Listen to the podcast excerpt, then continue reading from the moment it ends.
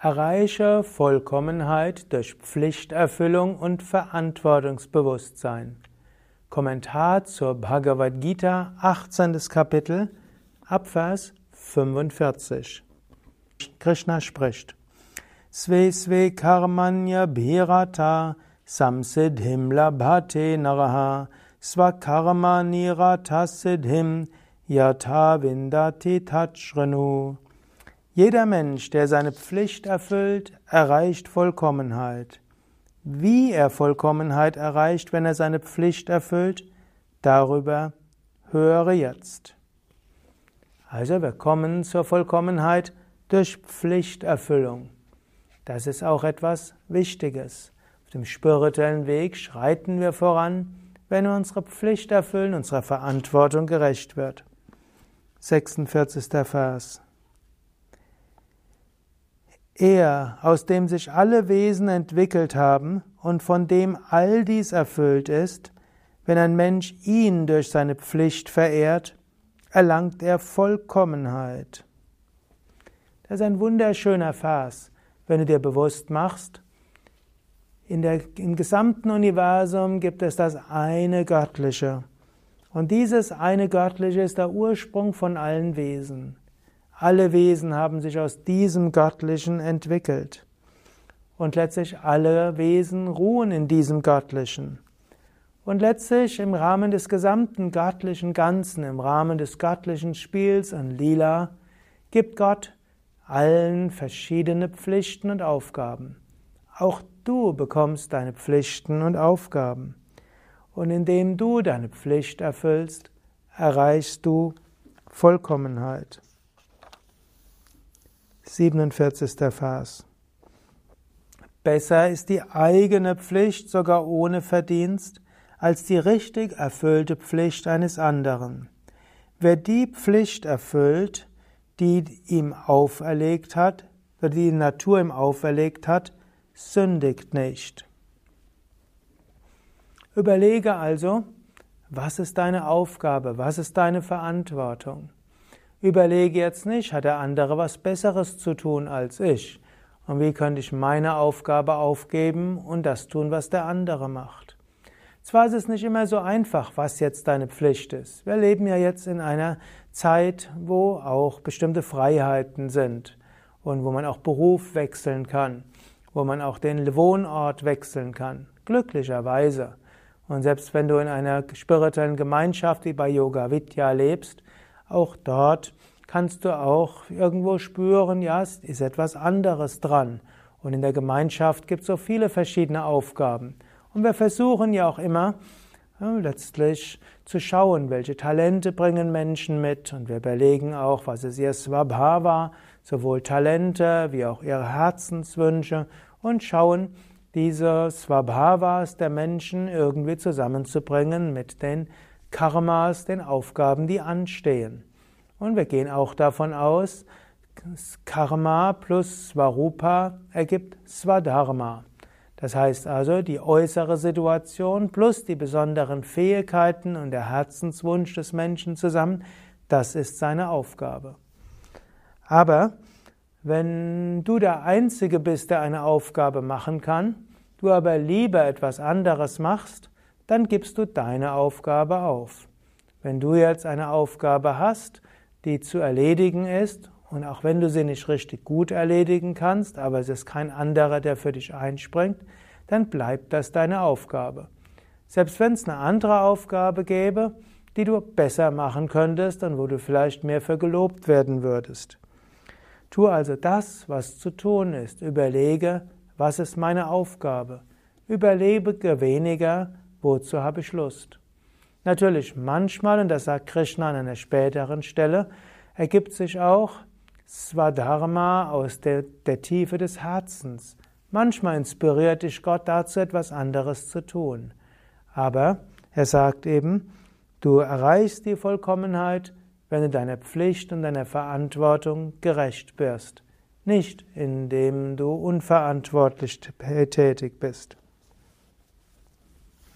Oder auch, du wirst auch nicht vollkommen werden, wenn du anderen ihre Lernaufgaben wegnimmst.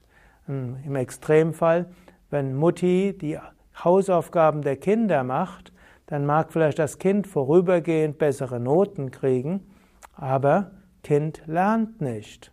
Und wenn Mutter immer einspringt, wenn Kind irgendwo nachlässig war, lernt das Kind auch nicht. Deine Aufgabe als Mutter ist es eher, deinem Kind, dein Kind zu motivieren, zu inspirieren, Rückendeckung zu geben, aber notfalls auch die Konsequenzen des mangelnden Engagements spüren zu lassen. Auch wenn es dich so sehr juckt, anderen aus der Patsche zu helfen, in die sie gekommen sind durch Nachlässigkeit, ist es eben manchmal nicht deine Aufgabe, ihnen aus der Patsche zu helfen. Nichts in dieser Hinsicht ist natürlich zu verabsolutieren. Zu jedem Ratschlag, was Verantwortung betrifft, gibt es auch ein Gegenbeispiel. Aber die Aufgabe ist eben, zum größtmöglichen Ganzen tätig zu sein und im größtmöglichen Ganzen zu schauen, was ist dabei meine besondere Aufgabe. Und diese erledige dann und versuche nicht, anderen ihre Aufgaben wegzunehmen oder auch in ihre Aufgabe hineinzureden. Ist auch wieder etwas.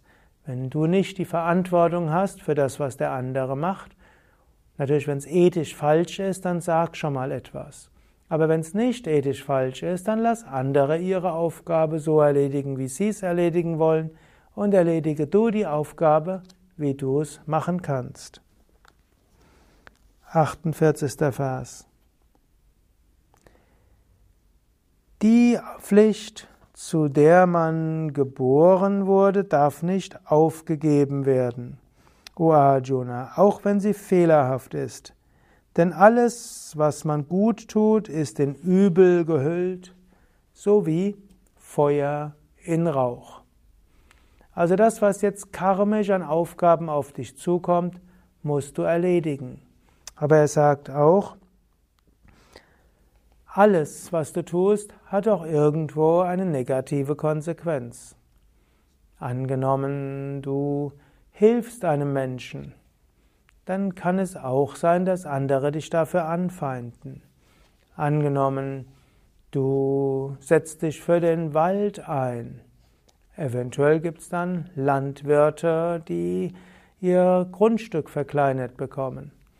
Eventuell, angenommen, du engagierst dich für die Weitergabe des Yoga, dass mehr Menschen Yoga üben, dadurch gesünder sind. Dann gibt es vielleicht einige Apotheker und Physiotherapeuten, die weniger Arbeit haben. Angenommen, du setzt dich dafür ein, dass viele Menschen Yoga üben, dann werden sie vielleicht zehn Jahre älter.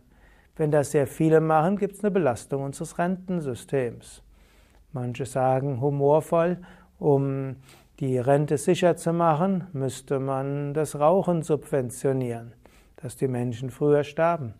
Das ist natürlich nie, nie ernst gemeint, aber es drückt eben aus, egal was du Gutes tust, es hat auch negative Konsequenzen. Und das gilt sich bewusst zu machen. Deshalb ja auch der Ausdruck Ahimsa, nicht verletzen, so wenig Leid wie möglich zu erzeugen. Oder angenommen, jemand beginnt mit Yoga voller Enthusiasmus und will sich dann für die gute Sache einsetzen. Manchmal belastet es Beziehungen, manchmal hm, mögen das die Eltern nicht, manche mögen es die Kinder nicht, manchmal der Partner nicht. In diesem Sinne, nichts ist in jeglicher Hinsicht vollkommen. Es gilt, so geschickt wie möglich zu handeln, mit dem Wunsch, Gutes zu tun, so wenig wie möglich zu verletzen. Aber man sollte seine Aufgabe und seine Pflicht tun, für die man jetzt da ist. Denke ein bisschen darüber nach. Denke darüber nach, wirst du deiner Pflicht gerecht? Wirst du deinen Aufgaben gerecht? Bist du jemand, der sagen würde, ja, ich bin verantwortungsbewusst auf eine Weise, wie es Krishna entspricht? Und wenn nicht, dann überlege, wie du verantwortungsbewusster handeln kannst. Ja, das war's für heute. Mein Name ist Sukadev von www.yoga-vidya.de.